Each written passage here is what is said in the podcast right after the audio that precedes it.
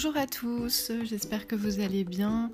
Voilà, je vous fais un petit podcast pour euh, corriger ensemble euh, les exercices, pages 12 et 13.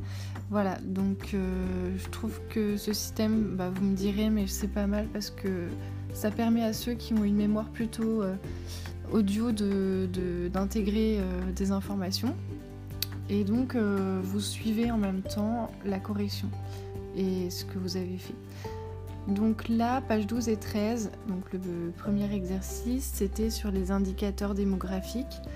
Euh, donc là, la première question, si vous, regardez, c'est donner le, taux de fécondité en France en 2010 et analyser les causes de la progression. Euh, donc je pense que tout le monde a trouvé. Euh, donc il s'agit de 2.01 en France, donc supérieur aux pays européens voisins. La progression, elle s'explique comment bah, Par un plus grand nombre de naissances par rapport au décès, mais surtout que les femmes en âge de procréer, elles sont beaucoup plus nombreuses par rapport à il y a 20 ans. Euh, voilà, donc les femmes euh, de 30, 30-35 euh, ans qui, qui, ont du coup plus d'enfants, forcément, puisqu'elles sont plus nombreuses. Ensuite, la deuxième question, énoncer le taux de mortalité infantile et rechercher les causes probables de sa diminution. Donc on a 3,7 sur 1000. Donc ce taux de mortalité infantile, il a diminué ben, en grande partie par rapport à la science, hein, au développement de la médecine. On a aussi une évolution de la prise en charge des patients, la prise en charge des mères, des enfants, euh, notamment avec la création des maternités, etc. Donc là, voilà, on a, une somme d'éléments qui permettent euh, du coup de, faire diminuer cette mortalité infantile depuis quelques années. Donc on, a de la chance par rapport à d'autres pays justement euh, d'avoir euh, des taux assez faibles. Question 3. Dire comment évolue l'espérance de vie pour les deux sexes. Préciser l'espérance de vie pour les hommes, pour les femmes et rechercher les causes probables de cette augmentation. Donc là, on voit effectivement que l'espérance de vie elle augmente pour les deux sexes, hommes-femmes, et par contre, on constate hein, que chez les hommes, c'est légèrement plus. L'espérance de vie est légèrement plus basse que celle des femmes. Donc, euh, ça, ça a toujours été, sûrement dû par rapport au fait que les hommes ont beaucoup, travaillé, notamment euh, dans les usines, etc., pendant la période d'industrialisation. Enfin, il y a plein de, de facteurs, on ne va pas en parler ici, mais voilà, les femmes sont plus représentatives. De toute façon, vous l'avez toutes constaté, tous constaté en EHPAD. Euh, ça s'explique, cette espérance de vie, en tout cas l'augmentation de cette espérance de vie, ça s'explique par des conditions de vie des Français qui s'est améliorée. Donc euh, par exemple, on est passé à 35 heures, avant ils travaillaient presque 50 heures. Là on a, eu une loi qui a été votée il y a euh, quelques années donc pour que les gens travaillent 35 heures, ça a été une vraie révolution. Ça a amélioré la condition de vie des Français. Euh, d'autre part, on a aussi un accès à la nourriture euh, sans restriction, on ne manque de rien. Donc euh, on en a même trop. Hein Et voilà, donc augmentation du niveau de vie, etc. Plus, parallèlement à tout ça, on a en plus le progrès de la médecine, les avancées scientifiques qui ont permis voilà, des, des, vaccins, qui ont permis une très bonne prise en charge dans les hôpitaux, l'offre de soins, etc. Donc tout ces éléments-là euh, participent à l'augmentation du coût de l'espérance de vie des hommes et des femmes en France. Question 4. Approfondir, expliquer les conséquences du vieillissement au cours des prochaines années. Euh, alors effectivement, on a un problème qui se pose puisque les personnes âgées vont être très représentatives par rapport au reste de la, population. Donc ça, pose euh, la question de la future prise en charge. Alors, Ensuite, l'exercice indicateur de santé, donc exercice suivant, il fallait commenter les résultats des indicateurs de santé en France. En fait, on constate que les, indicateurs de santé euh, positifs, donc par exemple la mortalité qui est faible, que ce soit euh, la mortalité par les infantile ou la mortalité par les maladies, on a une mortalité assez, euh, assez faible. Euh, donc ça, c'est grâce notamment aux avancées scientifiques dont je vous parlais tout à l'heure, avec les progrès de la médecine et de la science. mais du coup, c'est contrebalancé avec des éléments négatifs. Et quand on regarde bien, eh ben, c'est lié en fait plutôt au comportement des gens, les éléments négatifs. Donc euh, les gens qui adoptent des comportements à risque avec l'alcool, la cigarette, les accidents de la route, bah, du coup, euh, ça c'est contrebalancé. Ensuite, deuxième question, définir les termes morbidité, mortalité, énoncer les facteurs qui participent à la baisse de leur taux en France. Donc la morbidité, on a donc un nombre de malades dans un groupe donné, dans un temps donné. Donc c'est un nombre de malades dans un groupe donné, dans un temps donné. Et la mortalité, c'est un nombre de décès rapportés dans une population pour un temps donné. Les facteurs qui participent à la baisse de cette morbidité, de cette mortalité, ce sont encore une fois les conditions de vie, les vaccins, les antibiotiques, etc. Troisième question, définir l'expression maladie infectieuse et donner deux exemples de maladies infectieuses euh, avec des vaccinations pour les prévenir. Donc les maladies infectieuses, euh, on a en fait la maladie infectieuse, c'est une maladie due à l'introduction dans le corps d'un germe issu d'un virus, une bactérie ou d'un parasite.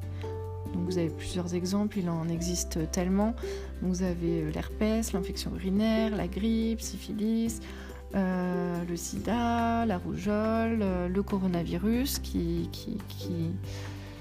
est en action en ce moment. Voilà, alors euh, on a des vaccins disponibles que vous connaissez bien, vaccin pour la grippe par exemple, vaccin la rougeole qu'on fait quand on est petit. voilà, donc il existe aussi, s'il n'y a pas de traitement, parfois il existe en tout cas s'il n'y a pas de vaccin, il existe des traitements, par exemple l'herpès, etc. Et parfois, ben, malheureusement, on met du temps à trouver des vaccins. Je parle notamment pour le sida, par exemple, euh, où les recherches euh, sont très très longues. Le coronavirus, euh, donc là, c'est pareil, hein, les recherches sont, entamées pour, pour un vaccin, d'abord pour un traitement, hein, pour traiter rapidement les personnes, mais aussi dans quelques mois, ils espèrent trouver un vaccin. Puisque vous avez peut-être entendu, mais c'est peut-être une maladie qui va, qui va être amenée à se à être saisonnière, un peu comme la grippe, voilà, revenir. Donc, euh, donc voilà, donc certaines maladies infectieuses ont des vaccins, d'autres pas encore. Ensuite, 4. Approfondir, citer quelques mesures préventives mises en place pour réduire le nombre de fumeurs et de buveurs. Bah alors là, pour réduire les fumeurs et les buveurs, vous savez, hein, on a parlé ensemble de sensibilisation, bah, il y a des campagnes de sensibilisation, des spots publicitaires. Euh, et puis d'autres démarches euh, au sein des lycées, etc. Et puis euh, les plans politiques, puisque la politique va aussi euh, mettre en place, mettre en œuvre des actions sur le terrain pour, pour réduire, réduire les consommations d'alcool et de drogue. Alors, ensuite, on passe à l'exercice inégalité géographique de la santé. Donc 1. Énoncer le constat fait par l'auteur de cet article. Alors le constat de l'auteur, comme le, titre l'indique, hein, c'est qu'il existe des inégalités de santé et de prise en charge entre le nord et le sud. 2. Euh, expliquer la phrase. Donc la phrase, c'est la géographie dans ses composantes environnementales, économiques, sociales et culturelles qui explique ces différences. Donc ça signifie quoi ça, ça, pardon, ça signifie que l'état de santé de la population ne dépend pas seulement de l'offre de soins existante. Hein.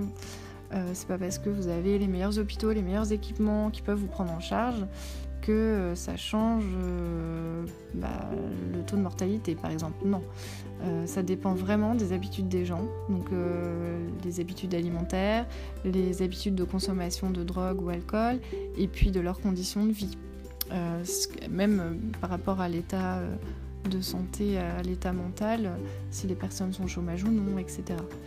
Donc voilà, donc il y a plusieurs facteurs qui impactent la santé. Donc ce sont ces facteurs-là. Ensuite, citer les différentes causes de décès, expliquer le lien avec les composantes justement environnementales, économiques, sociales, culturelles.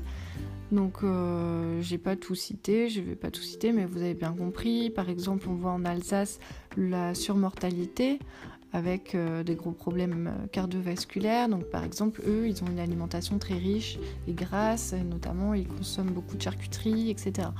Donc c'est un lien qui est évident entre les habitudes alimentaires et les types de pathologies que les personnes développent ou bien encore les habitants du Nord qui sont plus, plus précaires, en tout cas hein, qui, qui, sont qui euh, connaissent des, des, gens en situation de précarité un peu plus importante et qui consomment pas mal d'alcool.